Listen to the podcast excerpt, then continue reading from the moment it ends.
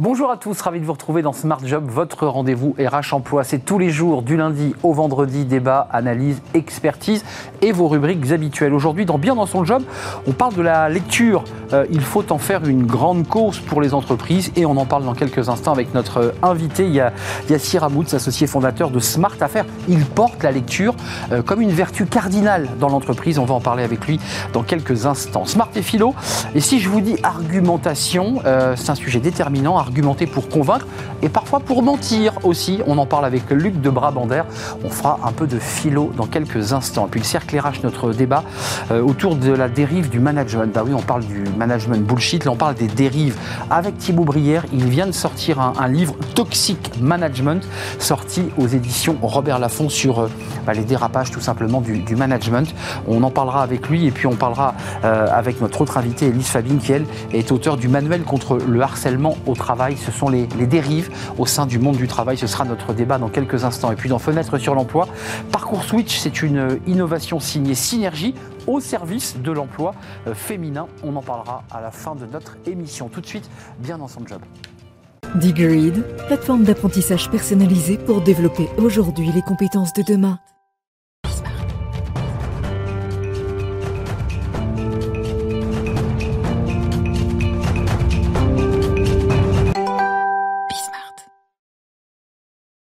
Bien dans son job. Et si je vous dis, tiens, vous, salarié, vous, euh, CEO, dirigeant, eh ben, prenez un livre, lisez, intéressez-vous. Euh, eh ben, on en parle justement avec euh, Yassir Hamoud. Bonjour Yassir. Bonjour Arnaud. Merci de nous avoir rendu visite. Alors, associé fondateur de Smart Affairs. Je me disais qu'on avait pris tous les Smart ah bah c'est le seul que vous aviez laissé. C'est le seul qu'on a laissé. Eh oui. Et c'est vous qui l'avez. Et on l'a pris. Et vous l'avez pris avant parce que votre société a été créée en, quelle année Cette année. Cette année Ah, vous êtes tout jeune Tout jeune. C'est une toute jeune entreprise. Alors, euh, vous vous définissez comme une agence de production d'intelligence pour les entreprises, et on aura compris évidemment l'objet de notre échange, la lecture. Euh, vous êtes quand même inspiré des, mots d'Emmanuel Macron, hein, qui, souhaite faire de la lecture une grande cause nationale en 2022, c'est ça? 2021-2022, il a Sur l'année ça. Voilà. C'est une grande ambition qui, euh, qui doit mobiliser toute la société, y compris les entreprises. Et c'est euh, d'ailleurs pour ça qu'on a, on a publié une tribune dans les échos cet été pour dire aux entreprises, engagez-vous, emparez-vous de cette grande cause, parce que vous y avez intérêt et aussi parce que c'est votre responsabilité. Euh, lire, ça veut dire quoi pour vous? Lire et l'associer à, la notion d'entreprise, parce que je précise que vous organisez euh, euh, des clubs, des, salons de lecture, des, moments, des conférences, et puis un, un, podcast qui, sont, qui cartonne chaque semaine, une personnalité voilà, qui vient... Un auteur qui vient raconter son livre. là, là, la lecture, ça veut dire quoi? Pour vous pourquoi vous y mettez autant d'énergie à convaincre que la lecture c'est important? Parce que la lecture ça apporte euh, de l'innovation, de l'ouverture d'esprit dans les entreprises. Hein. La culture générale, c'est un vecteur de culture générale, le, livre et la lecture. Et donc ça permet de, s'ouvrir à de nouvelles idées, de stimuler euh, l'innovation, la créativité, l'imagination. C'est aussi, je pense, un, facteur de, bien-être et d'épanouissement euh, personnel dans les entreprises, de qualité de vie au travail. on a, je pense que la culture c'est un besoin vital hein, pour, pour l'être humain. Et, euh, et, on a besoin, de plus en plus dans les entreprises aujourd'hui, on a besoin de, sens. C'est quasiment un, besoin, un besoin vital. Et les livres, ça permet, ça permet, ça permet de, répondre à ça. Et je dirais qu'il y a une dernière raison, c'est euh, les, liens humains. Le, les récits, euh, les idées, les savoirs, ça se partage. Et ça permet de créer des liens, de, développer le lien social dans les entreprises. Mais il y a il y a aussi l'idée, je ne sais pas si vous l'avez développé, je vous pose la question, de créer finalement au sein de l'entreprise, dans ces, dans ces salles de repos qui sont euh, légion dans les grandes entreprises, finalement de créer presque des clubs de lecteurs, non? Ça serait, intéressant ah bah, Que les gens puissent échanger sur un livre euh, et, et, puis qu'ils puissent se créer finalement des liens tout à fait, on commence à le faire, de créer des, des book clubs, hein, des, des, des, clubs de, de, lecture dans les entreprises où on peut, on, on discute autour d'un, on discute, discute autour d'un livre. Mais euh, plus largement, on a une ambition plus large, c'est de créer un, un, festival du livre en entreprise, le Corporate Book Festival. Ça va démarrer là. Ça va démarrer en, en 2022. En 2022, hein, c'est ça? En 2022, c'est une, là aussi, c'est une très grande ambition. C'est pour accompagner cette grande cause nationale de, sur la lecture. Euh, L'idée, c'est de, de donc comment ça va se passer On va composer un jury de prestigieux, de grands journalistes, issus de, de, grands médias, qui vont faire une sélection de livres, 30 livres, euh, sur des livres business, des livres de culture générale. Et les auteurs de ces 30 livres vont être amenés à rencontrer les euh, collaborateurs dans les entreprises. On va faire un tour du, un tour de, pas un tour du monde, un tour de, un tour de France pour rencontrer les, mmh. les euh, pour aller à la rencontre des collaborateurs. Et on va remettre à la fin un prix des lecteurs qui sera le plus grand prix des lecteurs jamais décerné en France. Voilà cette, cette, cette initiative. Et l'idée, c'est de, c'est de faire lire un maximum les, les, collaborateurs dans les entreprises. Il y a deux sujets qui m'ont interpellé en, en, me penchant sur votre action, cette initiative lecture. Il y a d'abord le baromètre 2021 du Centre national du livre, et j'ai découvert honnêtement ce chiffre, euh, montre que les Français aiment les livres professionnels. Les romans se portent bien, les romans ça se passe très bien, euh, et puis ce qui se porte bien, bah, ce sont les livres professionnels. C'est très intéressant ça. Oui, alors c'est très intéressant, c'est un genre littéraire qui figure parmi le top 5 des genres littéraires les plus lus euh, par les Français. c'est il y a à peu près 35% des Français sont, dans l'année qui ont au moins lu un livre, un livre dans l'année écoulée, un, livre professionnel. Et euh, ce que montre aussi cette étude, c'est que les, les, Français ont moins lu en 2020. Hmm. C'est pour ça que Macron a fait lancer cette, cette opération. Paradoxalement, on a eu le Covid. Voilà, c'est bizarre ça. Et donc, euh, donc il y a une envie, il y a une envie de lire, il y a une envie de lire, de lire aussi pour son travail, d'apprendre des choses, de développer ses compétences par soi-même. Hmm, ça, c'est intéressant. Ces, ces, livres, finalement, où on se donne des conseils. Il y a aussi beaucoup de livres de coaching, d'accompagnement, de bien-être dans l'entreprise. Et puis, il y a un autre versant, et on l'a traité il n'y a pas longtemps sur le plateau de Smart Job, c'est la, les fautes d'orthographe, parfois les difficultés même de compréhension, de lecture de collaborateurs, ce qui pose d'énormes problèmes dans l'entreprise euh, quand on est dans la relation client, quand on doit répondre à un mail. Est-ce que ce spectre-là, vous, vous, envisagez de, de, vous en emparer? Parce qu'il y a, y a la lecture plaisir, il y a la lecture, on prend un thé, on discute, c'est agréable. Et puis, il y a aussi ceux qui aimeraient bien savoir lire couramment. Oui, alors quand, quand, on lit, euh, souvent on apprend aussi à, on apprend à lire de plus en plus et on apprend aussi à, aussi à écrire. Mais nous, notre combat, c'est pas l'orthographe parce que euh, ça, c'est le projet Voltaire qui s'occupe très bien de ça. Hein. mais nous, c'est vraiment la culture générale. Et je pense que la culture générale, c'est une soft skill, une, une, compétence euh, quasiment une compétence comportementale qui permet de. Je donne, des, je donne deux exemples, hein, qui permet par exemple d'entretenir de, une discussion intéressante avec un client hein, lors d'un dîner ou, ou, avec un client quand, quand on l'a face à face, où ça permet, la culture générale, ça permet de, mieux comprendre euh, l'économie, la société, la géographie, l'histoire d'un pays et donc, et donc d'un marché. Et dans une économie internationalisée, mondialisée, c'est un atout très important. Enfin, c'est intéressant de vous l'entendre dire parce que c'est n'est pas la vie de, de, tous ceux qui sont, j'irais, dans le business, la tête dans le guidon, la tête dans leur tableau de chiffres. Et quand vous leur demandez, parfois, lorsque vous vous approchez d'eux, vous leur dites c'est quoi le dernier livre que vous avez lu? Et parfois on sent un grand vide. Oui, parce une sorte de, de, grand vide. Oui, parce qu'on n'a pas le temps, on est pris par des choses et d'autres, on n'a même pas le temps de lire la presse, hein, de, de s'informer de l'actualité, qui pourtant a un impact dans, dans, le business. Hein. C'est pour ça qu'aussi on, on, on, essaie de promouvoir dans les conférences qu'on fait dans les entreprises, des conférences d'économie, de géopolitique, euh, de sociologie, euh, de s'ouvrir aux sciences humaines et sociales, parce que ça permet aussi de mieux comprendre son business et de euh, ça, ça, ça a un effet aussi sur la stratégie évidemment de l'entreprise. Alors, résumons-nous le Corporate Book Festival. Ça, ça sera en 2022. En 2022. Et ça, il y a le Corporate Book, euh, le podcast. C'est tous les mardis. Et ça, c'est tous les mardis. C'est à quelle heure Vous le mettez en ligne le matin, matin 6 heures du matin. Voilà, Donc, vous avez dans le une métro, dans, le, dans, les transports. Vous mettez votre casque et une voilà. dizaine de minutes. C'est une personnalité de l'entreprise. Voilà, un auteur. Un auteur qui, par ailleurs, a écrit un livre. Et Dieu sait s'il y a beaucoup, beaucoup d'auteurs qui, euh, dans l'entreprise, qui écrivent, qui proposent des, des solutions. Eh bien, ils viennent vous en parler dans ce podcast. C'est l'occasion bah, de donner aussi envie de l'acheter, ce livre. Exactement, et de le lire. C'est une sorte de teaser. Merci euh, Yassir Hamoud, associé fondateur de Smart Affairs, le seul Smart qui était libre, et eh bien c'est vous qui l'avez pris. Euh, merci, bah, vous reviendrez peut-être nous, nous raconter ce, ce oui, festival avec ce prix, oui. euh, parce qu'il y aura un prix décerné donc à, à l'un de ses auteurs, voilà. Euh, j'imagine issus de l'entreprise, qui me semble assez logique. Pas forcément. Pas forcément. On s'ouvre à tous les genres littéraires. Tous les auteurs, bah, écoutez, je vous enverrai mon prochain livre dans ce cas-là. Avec plaisir. Mais écoutez, le rendez-vous est pris. Merci Yassir Hamoud d'être venu nous, nous rendre visite. On va faire un peu de philo, tiens, vous qui vous ouvrez aux sciences humaines, la philo en fait partie. C'est un sujet d'ailleurs qui, intéresse beaucoup les salariés, essayer de comprendre comment notre monde fonctionne à travers la philo. C'est Smart Philo et c'est avec Luc de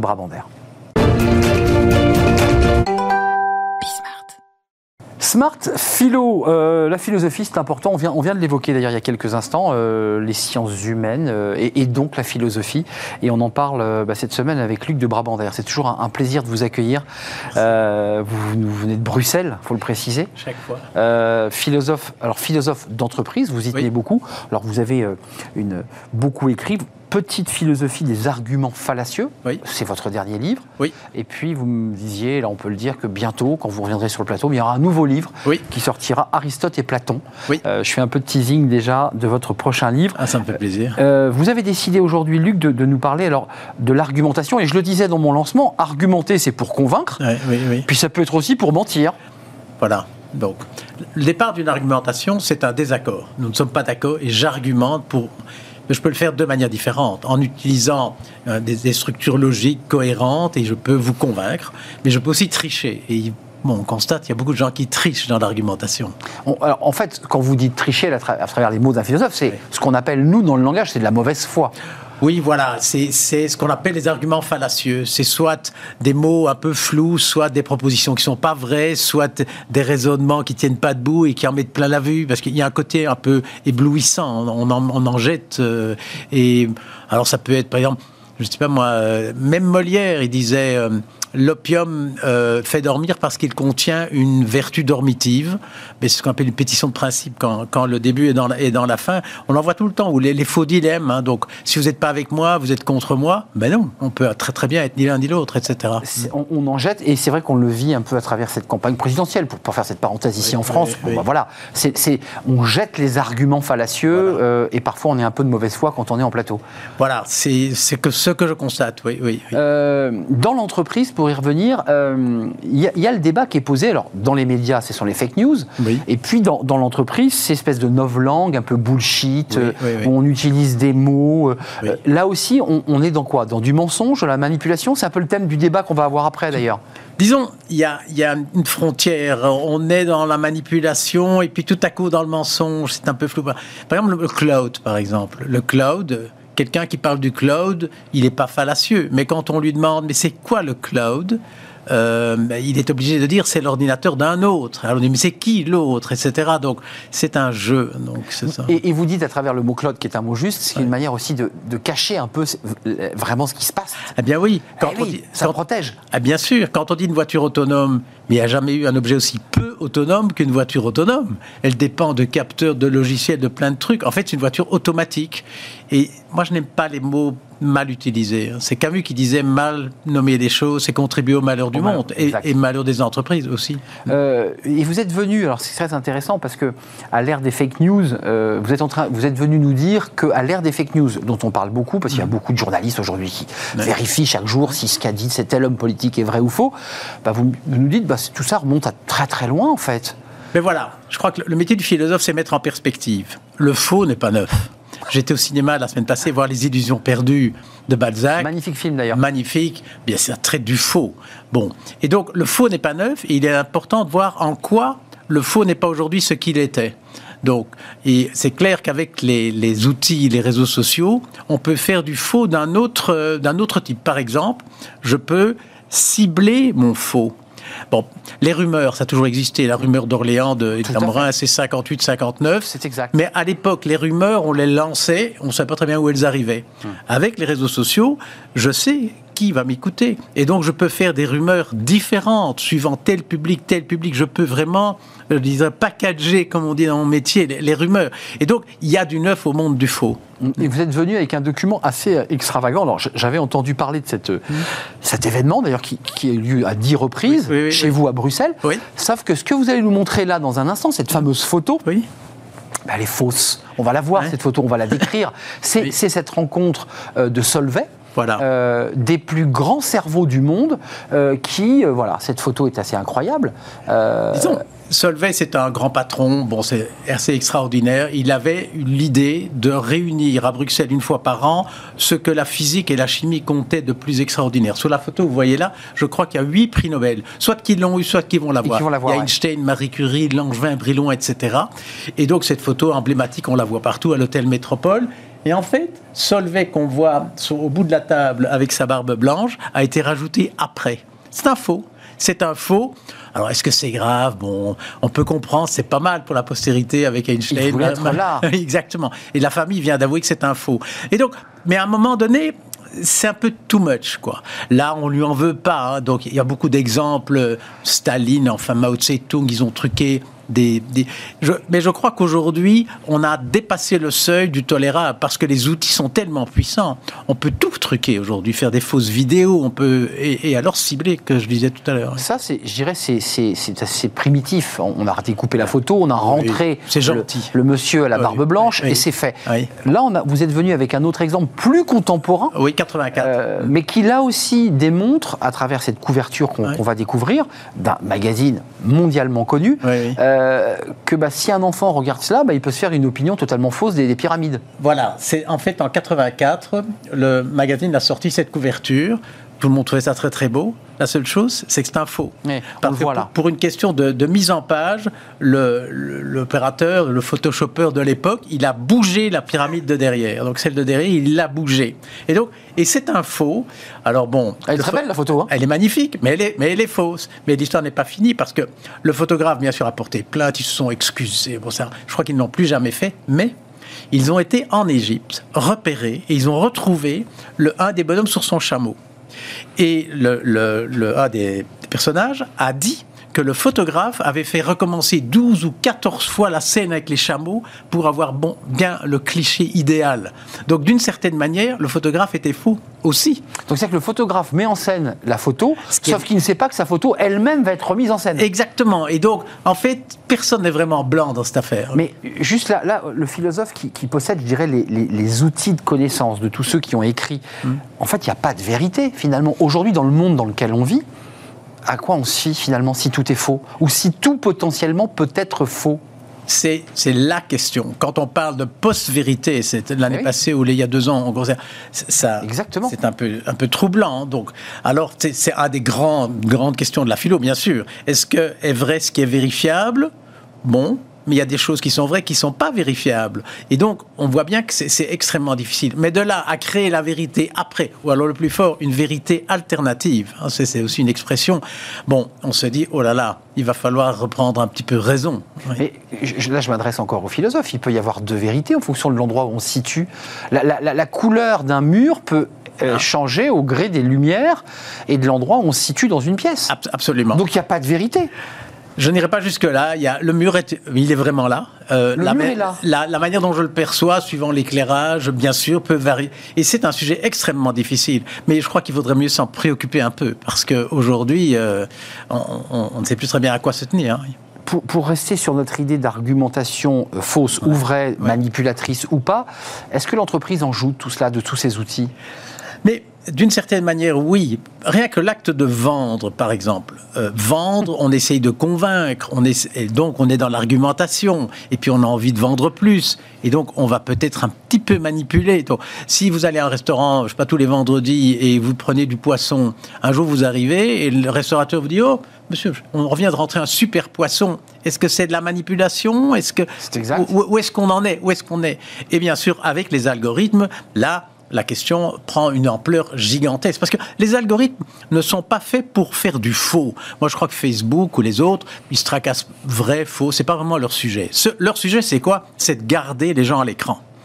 Et il est facilement prouvable que le faux excite plus, la haine excite plus. On a plus de tendance à forwarder ou à faire suivre des Bien messages. sûr. Bon, et tout ça, ce sont Les des faits. qui arrivent à l'heure intéressent moins. hein. Ben voilà, exactement. Et donc, comme le faux existe, euh, je dirais, a plus tendance à être re- retweeté, comme on dit, il y aura plus de temps d'attention. Et donc, des algorithmes qui ont été faits pour garder les gens à l'écran, tout doucement deviennent des algorithmes qui font du faux.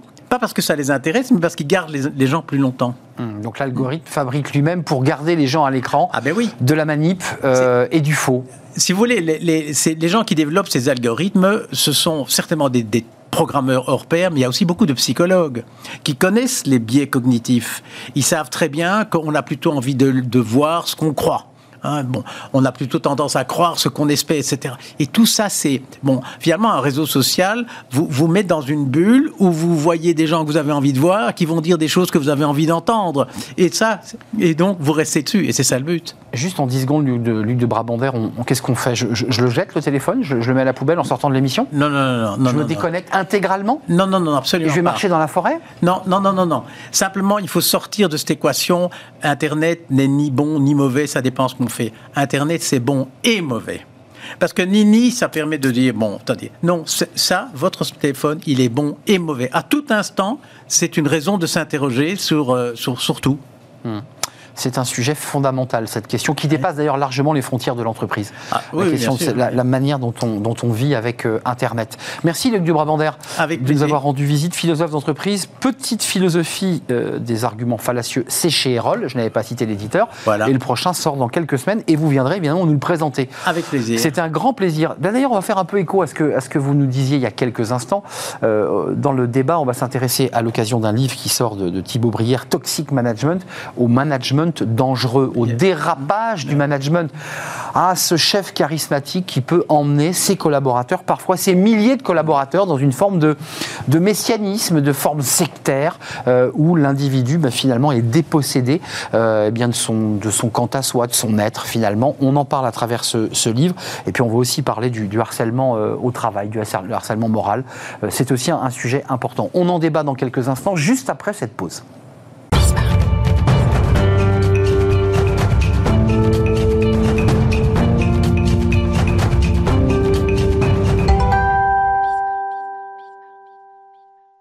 Le cercle RH, notre débat quotidien, on s'intéresse au, au, management, mais pas à n'importe quel management. Quand le management devient toxique, quand il vous empoisonne la vie, lorsqu'il vous déstabilise, lorsqu'il vous pose euh, presque à la démission. On va en parler à travers euh, deux ouvrages, un en particulier qui traite de cette question, Toxic Management, euh, écrit par Thibaut Brière, qui est notre invité, qui est déjà venu sur notre plateau. Alors le sous-titre bah, donne un peu froid dans le dos, c'est le témoignage glaçant sur la manipulation en entreprise. Il est sorti, il vient de sortir chez Robert Laffont, et il décrit, alors vous avez donné un autre nom à l'entreprise pour des raisons évidemment juridiques, mais il décrit votre expérience comme philosophe philosophe en entreprise oui, c'est ça Arnaud. J'ai eu une position privilégiée, j'ai eu la chance que n'ont pas tous les salariés de pouvoir à la fois fréquenter euh, le conseil d'administration, connaître de près et en privé les différents membres du conseil d'administration. Le grand patron Le grand Manitou, et puis en même temps les, salariés. J'ai formé euh, des centaines de salariés, de managers, euh, pour leur inculquer la philosophie maison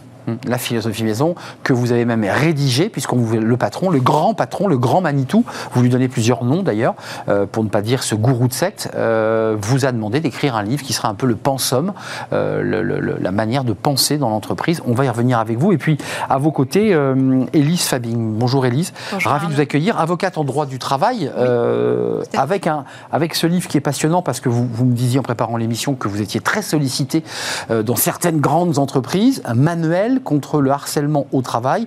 Euh, vous êtes l'avocate qui donne des conseils sur les comptes, hashtag balance. Euh, donc vous faites un peu trembler les grandes entreprises euh, et les moyennes d'ailleurs. Livre très frais, très agréable, puisque c'est un livre très didactique sur les étapes à suivre et les étapes à ne pas manquer. Il y a un lien assez fort hein, entre votre présence à travers ces deux livres se font écho, évidemment, parce que souvent les salariés qui vous viennent, qui viennent vous voir, ce sont des personnes qui sont passées à la moulinette d'entreprises comme celle dans laquelle vous avez travaillé. Moi, j'ai lu des passages qui sont assez, assez dingues, euh, des, moments euh, où vous racontez que vous co-animez une conférence avec lui, il vous demande d'être là, euh, il vous dit bah, parlez de la boîte, alors que vous n'êtes pas du tout le patron de l'entreprise, et lui, vous décrivez par le menu l'espèce de vision chamanique, ésotérique sur la vision du bonheur et vous racontez, vous faites un peu d'humour dans ce bouquin, même si c'est tragique, vous dites on pourrait en rire, sauf que le problème c'est qu'en face de lui il a des PDG, il a des décideurs, il a des grands patrons et il leur vend du rêve. Euh, ça c'est ce qu'il fait à l'extérieur et il le fait à l'intérieur de l'entreprise. Qu'est-ce que vous avez vu dans le regard des salariés? Vous avez vu quoi? Euh, De la stupéfaction? À un moment donné où ils se sont dit on se révolte, puis à un moment donné où on se dit bah, on se plie, on accepte les règles. Comment ça s'est vécu dans l'entreprise? Non, j'ai d'abord vu de l'admiration.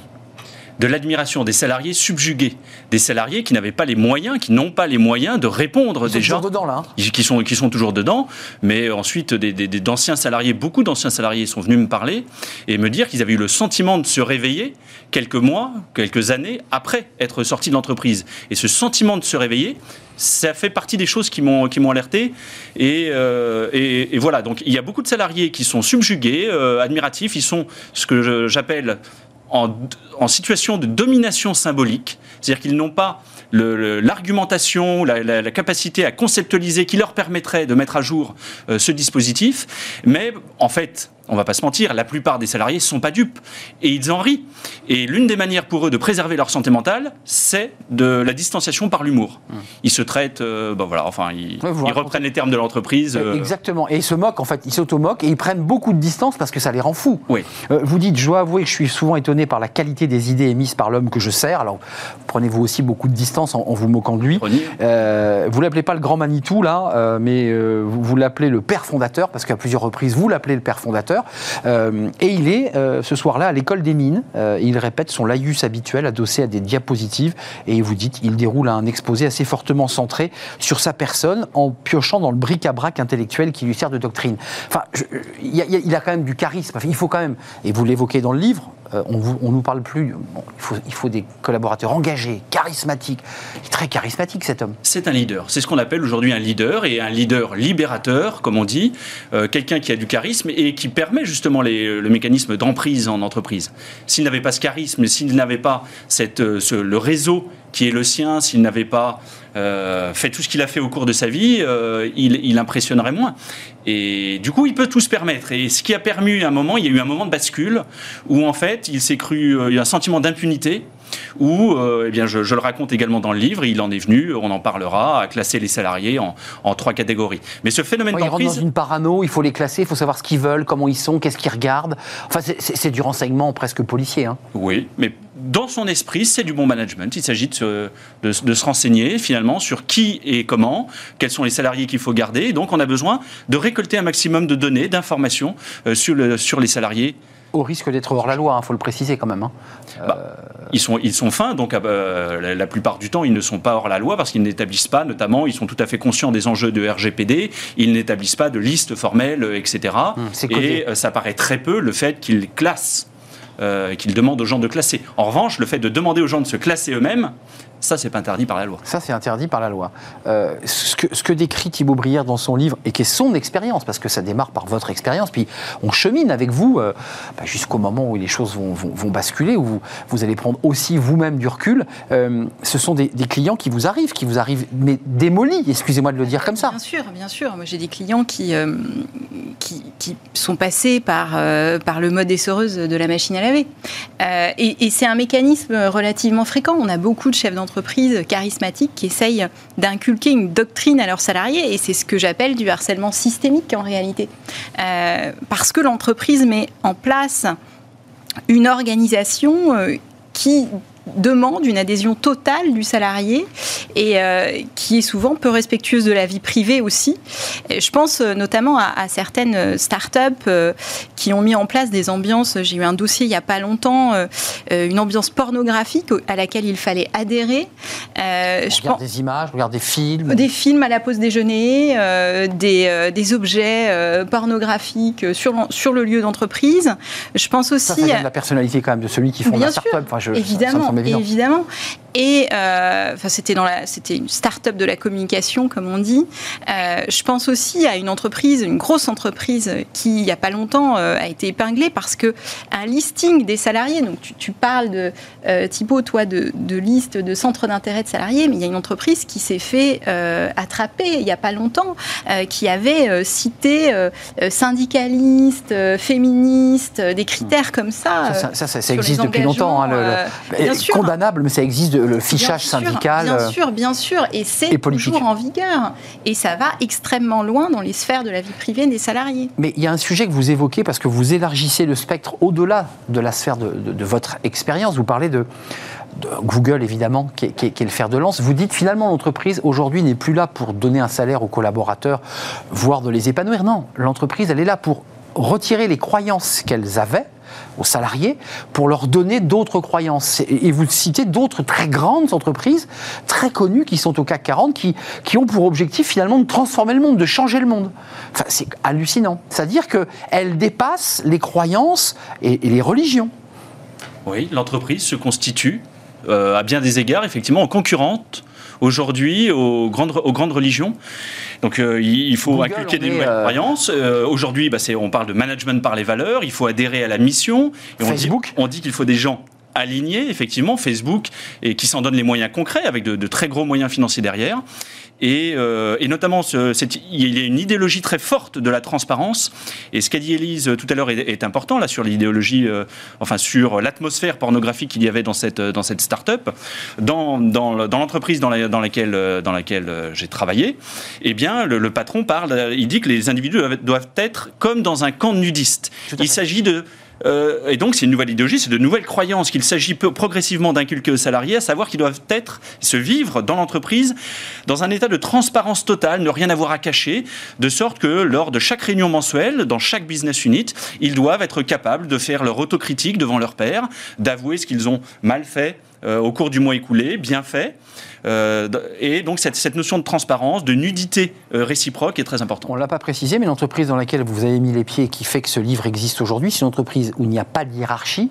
Et vous faites une allusion assez longue d'ailleurs à cette directrice juridique qui a été réprimandée en votre présence, hein, puisque vous apparteniez à la, au comité de direction, pendant 25 minutes. On l'a réprimandée parce qu'elle avait euh, donné un ordre ou un, dire presque un conseil à une collaboratrice, et ça, ça lui a été reproché pendant 20 minutes. Oui, parce que aider, c'est manipuler. Aider, dans, selon l'idéologie corporate, aider, c'est manipuler. C'est-à-dire que tu, euh, si tu aides, c'est tu fais à la place d'eux. Tu ne dois pas faire à la place d'eux, tu dois laisser l'autre faire, apprendre de ses erreurs, etc. Et donc, effectivement, euh, elle s'est fait, elle s'est fait réprimander comme ça. J'ai également vu des chercheurs qui étaient venus euh, enquêter sur l'entreprise. Ils, euh, ils ont dit des choses qui ne plaisaient, qui ne plaisaient pas complètement, et donc les, des chercheurs se faire engueuler comme des petits enfants en réunion pendant une heure et demie. Et on allait chercher la petite bête sur, en, remontant sur pourquoi ils avaient écrit ça et qu'est-ce que ça voulait dire d'eux-mêmes, de leur psychologie, etc. Enfin, parfois, vous, avez le sentiment d'assister à des scènes lunaires et qui, par bien des aspects, moi, j'ai trouvé grotesque. Alors moi, j'ai jamais eu à le subir personnellement, puisque moi, j'ai toujours été très bien traité en fait dans cette entreprise. En revanche, ça m'a permis de, voir des choses euh, que je n'aurais jamais cru voir en fait dans une entreprise. Hum, euh, on rend joue. Là, je me tourne vers l'avocate. Ça se rend joue ce que nous décrit Thibaut Brière quand quelqu'un vient vous voir et vous dit voilà, je suis dans ce type d'entreprise où on me demande globalement d'oublier tout ce que je suis, je perds ma personnalité, on me demande de suivre un livre que vous allez écrire d'ailleurs, qui est une sorte de, de, de petit livre rouge, c'est les règles de l'entreprise, ce sont les règles de vie. Ça se range dans quoi? C'est du harcèlement, ça? Oui, pour moi, c'est du harcèlement. Euh, après, le nerf de la guerre dans les dossiers de harcèlement, c'est la preuve. Donc, euh, donc évidemment, il faut constituer des preuves, il faut susciter les cris, il faut enregistrer depuis une jurisprudence euh, récente de la Cour de cassation. mais ce que j'observe dans ce donc on peut enregistrer dans, ce, dans ces cas-là? Bien sûr. La conférence du, grand patron? bah, Bien sûr, quand c'est dans un but proportionné et légitime que c'est pour se défendre et qu'on n'a pas d'autres moyens d'obtenir une preuve, oui, on peut enregistrer, il faut le faire. Et c'est un arrêt du 25 novembre dernier de la Cour de cassation. on se souvient des enregistrements dans, dans, dans l'affaire qui avait suscité un débat juridique. Bien sûr, mais là, euh, à partir du moment où c'est proportionné euh, et légitime, ça a été accepté par la Cour de cassation côté employeur, donc à contrario côté salarié, je pense que ça ne devrait pas te poser de problème. En moi, je l'ai produit. C'est intéressant comme précision. Hein. L'employeur peut vous enregistrer parce qu'il considère que les propos que vous tenez sont déplacés et pourra les fournir à la Cour justifiant une insulte ou des propos. Euh, il faut que ce soit proportionné, qu'il n'y ait pas d'autres moyens légaux euh, d'obtenir la preuve. Mais dans le type d'entreprise que, décrite par, euh, décrit par, par Thibault, moi ce que j'observe quand les salariés, quand ça se passe mal, quand un salarié se rebelle, parce que c'est ça en fait. Il y a un moment, il y a, beaucoup de déni. J'ai des salariés qui viennent me voir hum. et Tout le monde qui, baisse la tête. qui sont pas prêts et qui, qui, qui ne savent pas de quoi ils sont victimes.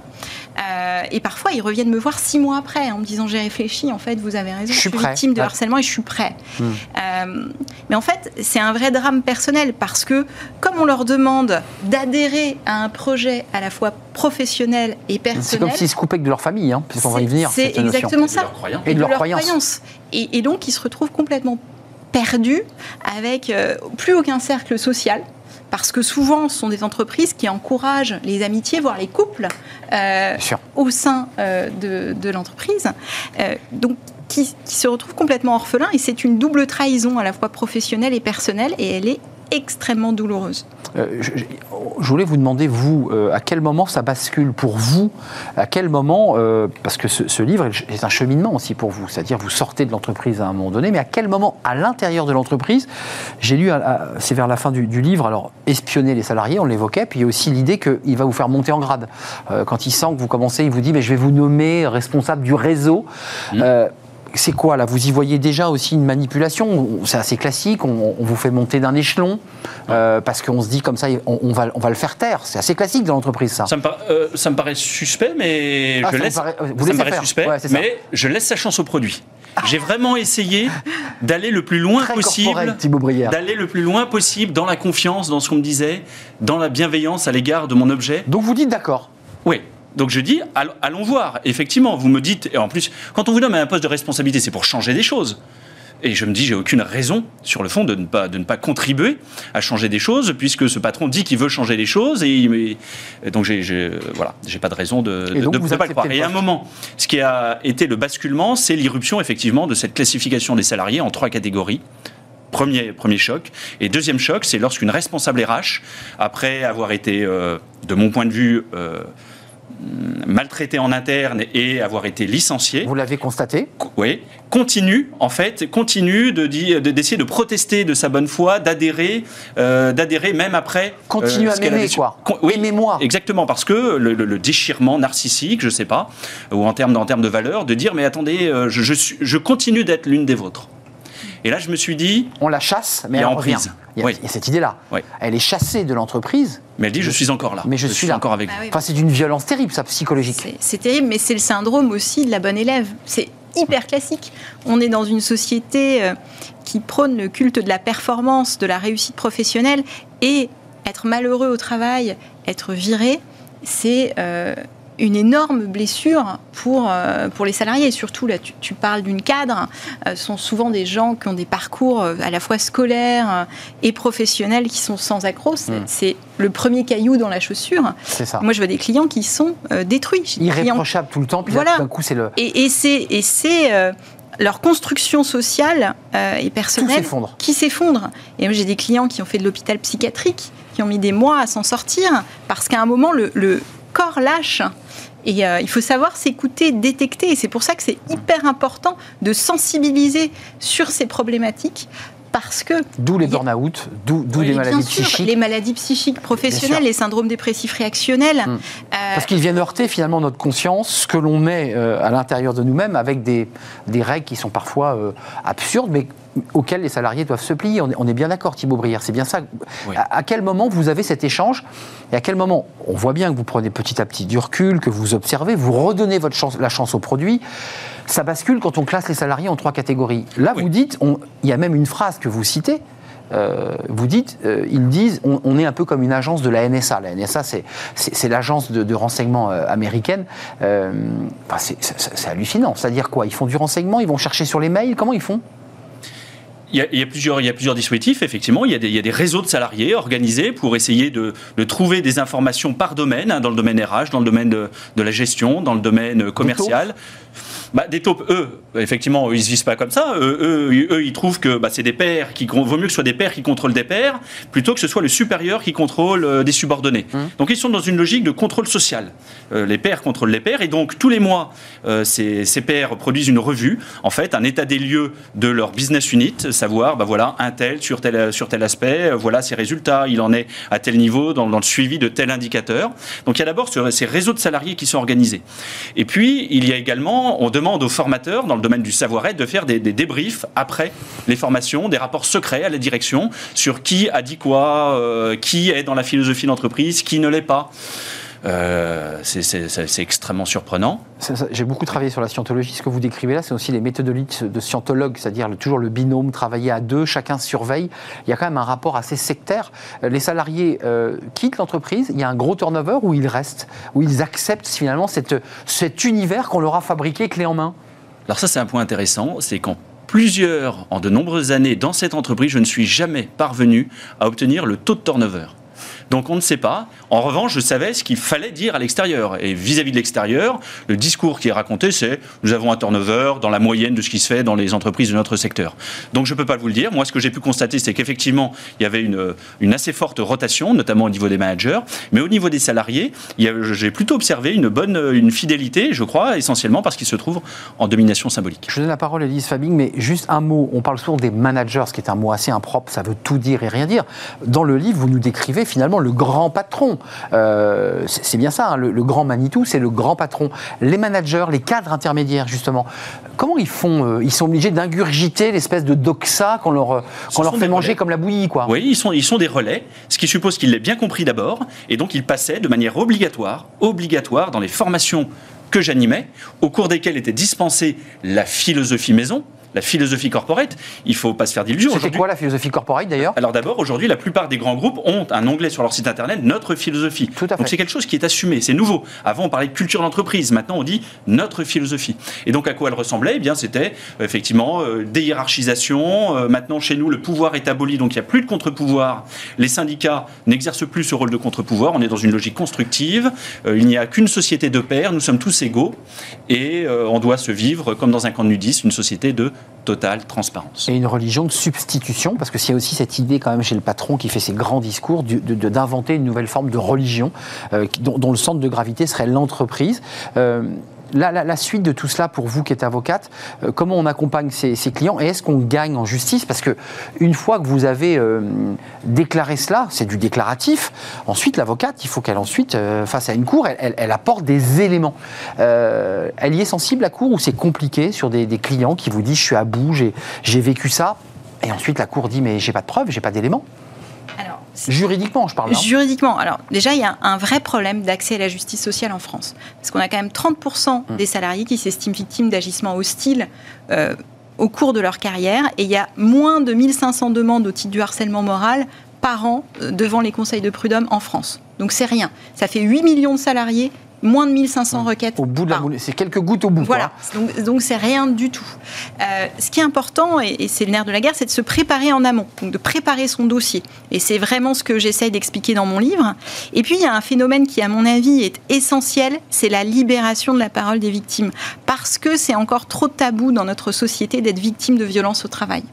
On en parle extrêmement peu. D'ailleurs, on, le voit, les candidats à la présidentielle ne se sont pas emparés de ce sujet alors que 8 millions de personnes en souffrance au travail, 32% des femmes qui souffrent d'agissements sexuels, d'agissements sexistes ou, de harcèlement sexuel au cours de, leur carrière, c'est absolument hallucinant. Les chiffres sont déments. On a euh, une montée en puissance des arrêts, des arrêts maladie et c'est euh, nous vend l'entreprise merveilleuse. Il y a pas de cette petite musique de le, bien-être. Euh, bien sûr. Et puis on, a, on doit être heureux au boulot. On doit s'épanouir, euh, etc. Sauf que il n'y a pas de contre-pouvoir pour protéger les salariés.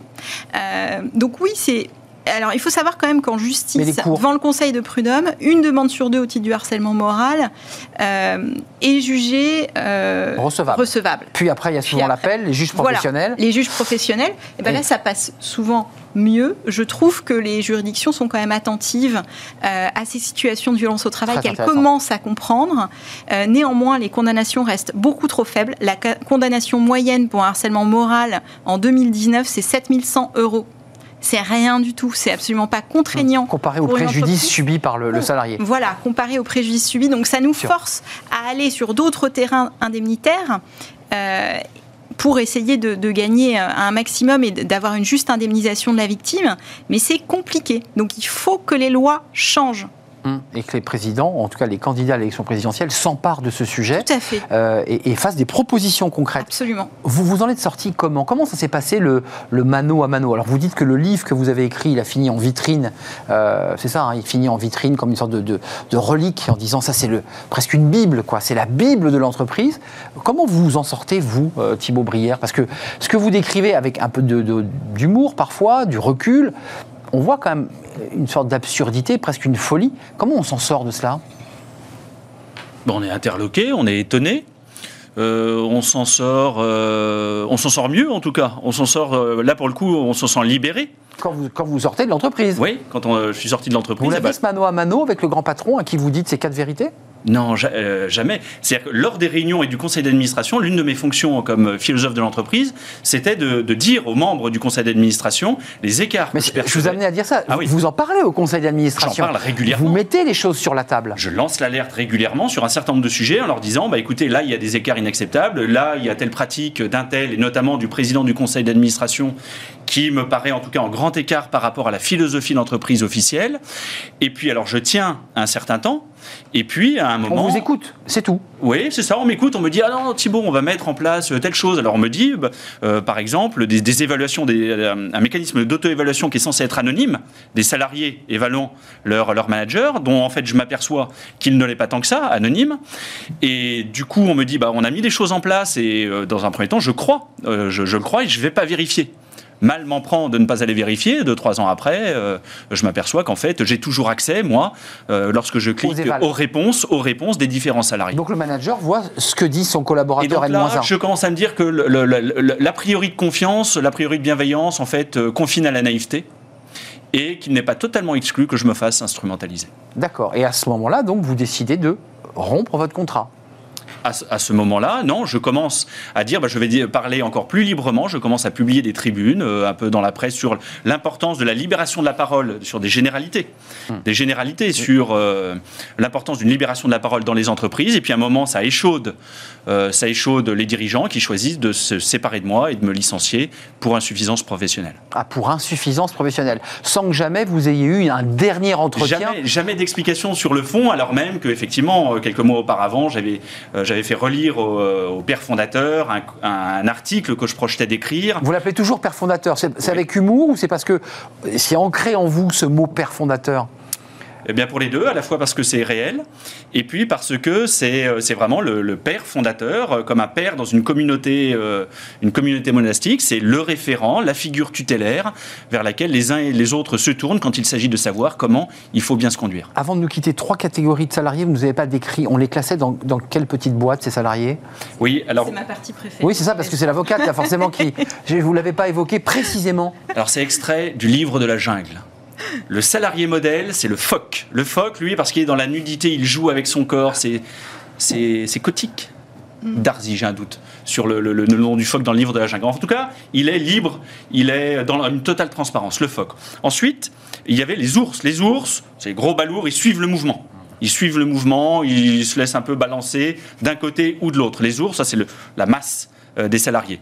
Il y avait un certain nombre de, phoques. Et puis, les salariés, euh, enfin la case dans laquelle il ne faut pas tomber, c'est la case des serpents. Ah. Les serpents, ça c'est les salariés rusés. Ce sont les salariés qui, qui donnent l'impression d'être dans la transparence, mais qui en fait n'en font pas moins par ailleurs. Ils cultivent une forme d'opacité qui en fait s'appelle pour les juristes la vie privée. Mais ça, c'est cultiver une forme d'opacité et donc c'est ne pas être totalement corporé. C'est-à-dire de ne pas tout raconter de ce que l'on fait, euh, week-end, vacances, euh, de, vivre, d'avoir un espace à soi. Ce qui est bien, bien légitime. Hein, oui, y compris professionnellement. Bien sûr. Donc vous étiez, on vous a rangé dans la catégorie des serpents à un moment donné. Alors jamais, jamais pendant que j'y étais. Jamais. Jamais. Moi, je n'ai jamais eu d'explication où euh, à un moment on m'aurait classé dans la catégorie des serpents. Vraiment, moi personnellement, je n'ai pas eu à souffrir de. Donc les managers avaient cette nomenclature. Et on pouvait passer du serpent à l'ours ou on était à vie classé dans cette euh, catégorie animalière Théoriquement, on pouvait passer de la catégorie serpent à ours. Dans les faits, le père fondateur dit que 4 fois sur 5, en fait, on ne peut pas, on n'y arrive pas, parce que c'est culturellement ancré en vous depuis votre enfance. Et donc, vous êtes un serpent, c'est comme ça. Et donc, il est plus économique pour l'entreprise, plutôt que d'opérer un travail de transformation sur vous, il est plus économique de faire en sorte que vous préfériez de vous-même librement, grâce à vos pères, de quitter l'entreprise euh, C'est une question sérieuse, hein, il n'y avait pas d'humour dans ma question. Est-ce que vous avez réfléchi à même contacter la MIVILUD, la mission interministérielle de lutte contre les sectes? Est-ce que cette question elle, vous a traversé l'esprit? Oui. Telle la façon dont vous nous décrivez la boîte elle m'a traversé l'esprit, effectivement, mais je n'ai pris le courage de le faire qu'une fois, une fois sorti de l'entreprise. C'est-à-dire que c'est ça tout le paradoxe. C'est-à-dire que lorsque moi j'étais philosophe de, l'entreprise, j'étais payé pour dire les choses euh, avec franc-parler. En revanche, j'étais toujours tenu à un devoir de loyauté. Et par rapport à ce devoir de loyauté, on n'est jamais complètement euh, à l'aise en, tant que salarié. donc ce n'est qu'une fois, j'ai fait un signalement auprès de la Mivilude, en effet. Vous l'avez fait. C'est très intéressant parce que vous décrivez quand même les, éléments stratégiques de la mise en place d'une secte, euh, typiquement d'une secte, là cette fois-ci en entreprise, mais il y, a eu d'autres exemples de sectes en, entreprise. Euh, Élise Fabigne, juste avant de nous quitter, un petit conseil, parce que vous dites, un, les candidats doivent s'emparer de ce sujet, les souffrances au travail, euh, et notamment dans du management euh, dangereux, toxique. Euh, c'est quoi le conseil principal que vous donnez aux salariés aujourd'hui pour qu'ils puissent réagir? C'est en amont, dès qu'on sent que euh, ça ne va pas, déjà de s'écouter, parce qu'il y en a beaucoup qui sont dans le déni de ce qui leur arrive.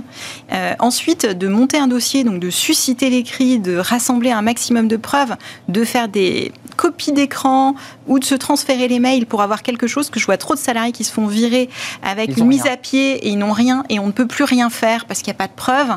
Donc se préparer en amont et ne pas rester seul, penser à l'arrêt maladie. À un moment, il faut prendre du recul, il faut prendre soin de soi. Et il y a trop de drames euh, qui concernent euh, la vie professionnelle. Pour ne pas arriver au burn-out ou à une tentative de suicide. Parce qu'il arrive parfois aussi que des salariés aillent jusqu'à euh, tirer la sonnette, ils ne veulent pas forcément se suicider, mais font une tentative qui est un acte évidemment très très grave. merci Thibaut Brière d'être venu avec votre livre sous le bras, Toxic Manager. Lisez-le. Alors évidemment, tous les noms ont été changés, cela va sans dire, mais l'entreprise telle que vous la décrivez, c'est votre expérience de ce management toxique. merci d'être venu. Manuel contre le harcèlement au travail chez la Maison Hachette, euh, écrit par Elise Fabing, qui est, vous l'aurez compris, très investie, très engagée auprès de ses clients, et puis d'une manière sociétale d'ailleurs, sur cette question de, bah, pas du bien-être, mais de faire en sorte qu'on soit euh, épanoui euh, et heureux au travail. Oui, dans des conditions normales. Pour un monde du travail plus juste, parce qu'on n'aura pas une société meilleure sans cela. Oui, c'est vrai, il faut se méfier des notions de bien-être. Ça, c'est très, très mm. subjectif. Là, je me tourne vers le philosophe, évidemment. Plus d'esprit critique. Voilà, un peu plus d'esprit. Et, et le droit à sa vie privée qui est fondamental. On ne le dira jamais assez. Merci à vous deux d'être euh, venus. On termine notre émission avec Fenêtre sur l'emploi et on va parler de la féminisation des emplois. Tiens, tiens, ça c'est un vrai sujet euh, qui intéresse les avocats, mais pas seulement. C'est tout de suite.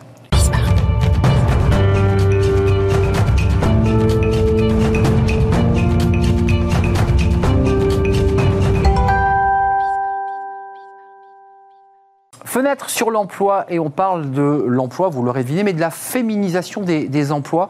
Et on en parle avec euh, Alexandra Rieux. Bonjour Alexandra. Bonjour. On est ravi de vous accueillir, responsable de, de mission, des missions seniors et égalité professionnelle femmes-hommes. Oui. Euh, on est tenté de dire homme-femme. Ah non. ah oui, c'est femme-homme. C'est euh, Chez Synergie, c'est un groupe français euh, qui est un des leaders hein, sur ces questions de, ressources humaines. vous accompagnez vos clients sur ces questions et vous êtes venu aujourd'hui avec un, un, programme alors novateur, particulier, que vous avez baptisé le programme Switch. Qu'est-ce que le programme Switch? Qu'est-ce que vous proposez à vos clients? Alors, on travaille effectivement de plus en plus avec nos entreprises partenaires sur la féminisation des métiers. Donc on sait que pour atteindre l'égalité en entreprise, il faut travailler sur la parité et la mixité. Ce sont deux leviers nécessaires. Concernant la mixité, c'est notre spécificité au groupe Synergie, euh, c'est d'aider des entreprises qui le souhaitent, bien évidemment, euh, à féminiser leurs euh, équipes. Pourquoi? Généralement, elles le veulent. Il y a plusieurs raisons. Mais elles ne trouvent pas. Mais elles ne trouvent pas. oui. Voilà. Il y a des métiers où vous disent, bah, on n'a pas. Tout à fait. Il n'y a pas, et c'est normal qu'il n'y ait pas. C'est la résultante, on va dire, de toute une, société qui genre dès le plus jeune âge. Euh, donc les femmes et les hommes choisissent des formations euh, extrêmement genrées. Mmh, bien sûr. Résultat des courses, euh, les femmes ont une méconnaissance sur certains métiers, certains secteurs. La tech, par exemple La tech, l'industrie, le ferroviaire, l'énergie, la logistique. C'est quand même des secteurs conséquents. Et puis, ce qui se passe, c'est qu'elles elles s'autocensurent. C'est qu'à partir du moment où elles se disent, bon, peut-être. Mais. Bon. Mais. Bon. Non, j'y vais pas. Et c'est normal. Ben, souvent, on regarde aussi les promos. Il y a que des garçons, on se dit je vais être la seule ou les deux filles. Bien joué. On, on l'entend souvent. Exactement, c'est tout à fait ça. L'un des problèmes, c'est qu'il manque le, les entreprises, si vous voulez, qui ont des postes très euh, masculins, des effectifs pardon, très masculins, euh, ne rendent pas visible la hmm. possibilité aux femmes. Moi, je me mets souvent dans la place de mes candidates, et lorsque je lis une offre d'emploi, j'ai pas du tout l'impression qu'on m'attend là-dessus. Lorsque je regarde le site internet d'une entreprise, je ne vois que des hommes en activité. Je ne vois pas du tout à quel moment je pourrais y aller. Oui, même dans les visuels, la façon dont on présente l'entreprise. Les visuels, c'est hallucinant l'impact que ça peut avoir. Mais ce qui est passionnant, dans, parce que beaucoup de, structures, d'entreprises viennent nous parler de ça, de ce diagnostic. Vous, chez, chez euh, Synergie, Comment vous faites finalement? Comment vous vous y prenez? Parce que euh, la tech, euh, bah, il y a des patrons d'école qui disent bon, on commence doucement à recruter des filles, mais c'est pas si simple. Comment vous faites? Alors c'est de là qu'arrive le parcours switch. Donc le parcours switch, c'est pas du tout un sujet qui vient d'arriver chez nous. Ça fait euh, maintenant plus d'une dizaine d'années qu'on travaille sur l'égalité, donc pour le groupe Synergie, et on s'est spécialisé sur la mixité il y a plus de six ans. Donc qu'est-ce qu'on s'est dit? On s'est dit d'un côté, on a des entreprises qui veulent féminiser. Ok. De l'autre côté, on a des candidates qui connaissent pas ces métiers. Ok. Donc nous, notre force chez Synergie, c'est de toujours faire la passerelle entre une entreprise et une candidate. D'où le nom Synergie d'ailleurs. D'où ce nom, Et ça Synergie, tombe très bien, qui vous appelez Synergie. qui est super top et qui, est- qui nous représente bien.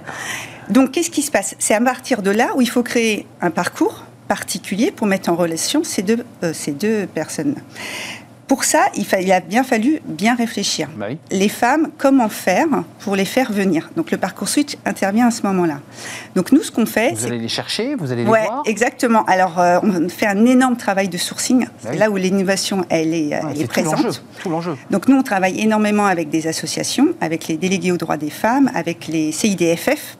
On organise toute une communication effectivement pour rendre visible et pour convaincre une femme qu'elle peut faire ce métier-là. Au plus près du maillage pour Ouais. toucher les femmes et les filles et les jeunes filles. C'est tout à fait ça, c'est exactement, exactement ce qu'on fait. Donc on les invite à venir à des réunions d'information. Et là, la différence, c'est qu'on ne fait pas des réunions d'information descendantes inutiles, qui seraient euh, au, même, euh, au même On titre retourne que- en classe, on écoute. euh, et puis que l'offre d'emploi qui n'intéresse personne et on n'a toujours pas compris. Donc là, il y a un super challenge de notre part où moi, par exemple, je vais dans l'entreprise, je vais visiter le poste, je joue le rôle de ce métier pendant une journée et ensuite, je prépare une réunion d'information à ces femmes.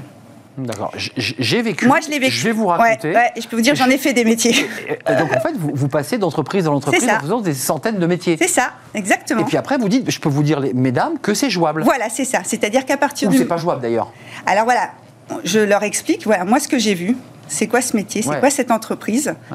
Et je vais plus loin, parce que moi, les blabla, ça m'intéresse pas. Donc, j'amène par la preuve. C'est-à-dire que le groupe de femmes que j'ai en face de moi, je les emmène directement visiter l'entreprise.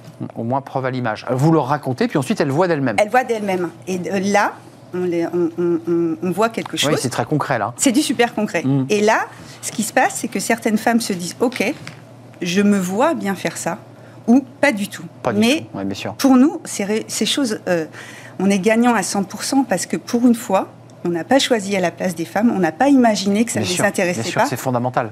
On leur a proposé et elles ont choisi d'y aller ou pas. Ju- Juste euh, avant de nous, nous quitter, un, un petit exemple. Je sais pas, le dernier job que vous avez fait, le dernier emploi Je le fais demain. C'est- Par exemple, c'est quoi? Demain, je ne vais pas les citer, mais c'est une super belle entreprise qui fait de la location d'équipements. Et demain, je passe une journée en tant que technicienne de maintenance dans ce, dans ce centre. Et donc, euh, et donc, on va démarrer le parcours Switch avec eux. Donc vous êtes technicienne, vous allez enfiler le, le- Demain, j'enfile la, tenue de, la tenue de travail. Ouais, carrément. Et puis Ouais, vous allez avec votre boîte à outils euh, voir c'est si la- c'est pas trop lourd, parce que tout ça est concret quand même. Exactement, voir l'environnement, voir effectivement les, les collègues, voir qu'est-ce que c'est qu'exactement ce, ce métier, et puis euh, voir, euh, oui, c'est quoi le quotidien de ce métier que m'explique pas une offre d'emploi. Clairement, qui n'existe pas, qui est trop lisse. Voilà. Et c'est ça le parcours Switch, et c'est pour ça que ça, ça marche très bien. Un- avant de nous quitter, en termes d'échecs, c'est-à-dire en termes Ouais. sur 100 femmes que vous avez pu Oui, rencontrer oui. par ce maillage, par ce travail vraiment de, de, de dentelle, Mm. Combien vous avez réussi Ouais. finalement à, à- à faire basculer Ouais. sur ces nouveaux métiers ou ces métiers d'hommes, on va dire Ouais, tout- généralement, ça fonctionne au niveau de 10% des femmes. 10%, ça peut vous paraître peu, mais Non, c'est beaucoup. Ça l'est pas. Bien sûr. Euh, donc, euh, c'est 10%, mais ce qui est intéressant, c'est que euh, sur certaines sessions, je vais en avoir 10%, ok Mais en fin de compte, elles vont revenir vers moi plus tard. Hum, ils Parce vont que- mûrir, ça va maturer. Exactement. Parce que changer de vie, Ouais. c'est pas évident. Hmm. Et je trouve qu'aujourd'hui, en Oui. France, la reconversion professionnelle, elle n'est pas si évidente. Et je vais la retrouver plus tard. Et euh, le top, c'est que c'est pas grave parce que l'information est diffusée. Et elles me disent, moi, ça m'intéresse pas. Par contre, j'ai app- j'ai appelé une amie et elle, ça lui dit. Ouais, ça fait, font du relais, Voilà. euh, elles parlent entre elles, Ouais. euh, et puis ça chemine aussi dans l'esprit d'une femme qui se dit bah, est-ce que ça aide pour moi? Donc demain, vous êtes technicienne de Je maintenance. suis technicienne de maintenance demain. Bah, vous devez avoir quand même une palette de compétences ab- absolument incroyable. C'est un job génial. Ah oui, faites un job génial. Enfin, je sais pas si c'est toujours génial, parce que demain, Si, si, demain si, vous allez peut-être peiner un peu à porter la caisse à outils, mais Si, euh, ça l'est. Et, c'est, et c'est, je, je trouve que c'est génial qu'un groupe comme le nôtre, quand même le groupe Synergie, ait investi dans l'innovation et qui, qui a, qui a tout mis en œuvre pour euh, travailler ce sujet qui Merci. est long et difficile. J'espère que ça se passera bien pour vous demain. Merci Alexandra Rieux, responsable mission senior et égalité professionnelle femmes-hommes, avec ce parcours Switch qui est effectivement assez incroyable à travers, bah, à travers vos mots et votre expérience concrète. Merci d'être venu euh, nous rendre Merci. visite. Merci à vous, merci pour votre fidélité évidemment. Merci à Lauriane pour la réalisation, Alex pour euh, le son et merci à Fanny Griesmer et Margot Ruot qui m'accompagnent dans cette aventure quotidienne. Je serai là demain évidemment. Bah, D'ici là, portez-vous bien puis restez fidèles à tous les programmes de, de Bismart. Il y a du choix.